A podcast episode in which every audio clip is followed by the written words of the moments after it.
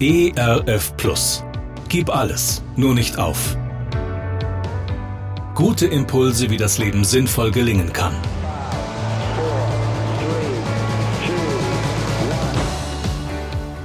Hallo und herzlich willkommen zu Gib alles, nur nicht auf. Mein Name ist Andy Weiß und ich sammle Gedanken, Geschichten und Interviews, die ich gerne mit Ihnen teilen will. Schön, dass Sie da sind. Der deutsche Philosoph Martin Heidegger sagt, schon allein das In der Welt sein macht dem Menschen Angst. Er bezeichnet den Menschen als in die Welt geworfen.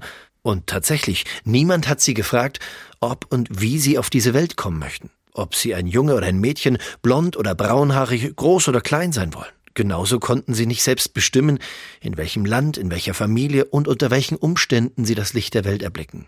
Und bei ihrer Geburt kam auch keine Gebrauchsanleitung mit. So bemerkt Heidegger, ist erstmal jeder Mensch auf sich allein in dieser Welt gestellt. Allein mit seinen Bedürfnissen, seinen Ängsten, allein mit seiner Wut. Er empfindet sich als ohnmächtig und machtlos gegenüber den Gesetzen des Lebens. Niemand sagt, was wirklich zu tun ist.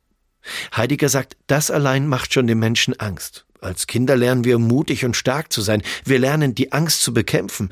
Aber haben wir eigentlich uns schon mal getraut, genau darüber zu trauern? Diese Angst zuzulassen? Wer lernt, seine Emotionen zuzulassen, der kann sie auch wieder gehen lassen.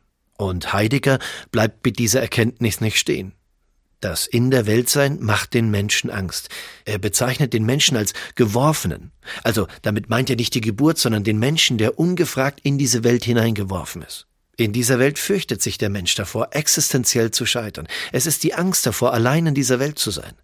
Er empfindet sich als ohnmächtig und machtlos gegenüber den Gesetzen des Lebens. Und jetzt kommt's.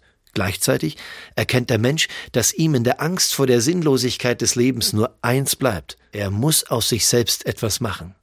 Heidegger nannte das den Entwurf und war davon überzeugt, dass der Mensch sich selbst erst in der Angst als geworfenen Entwurf kennenlernt. Die Angst will also erkannt, benannt und konstruktiv integriert werden.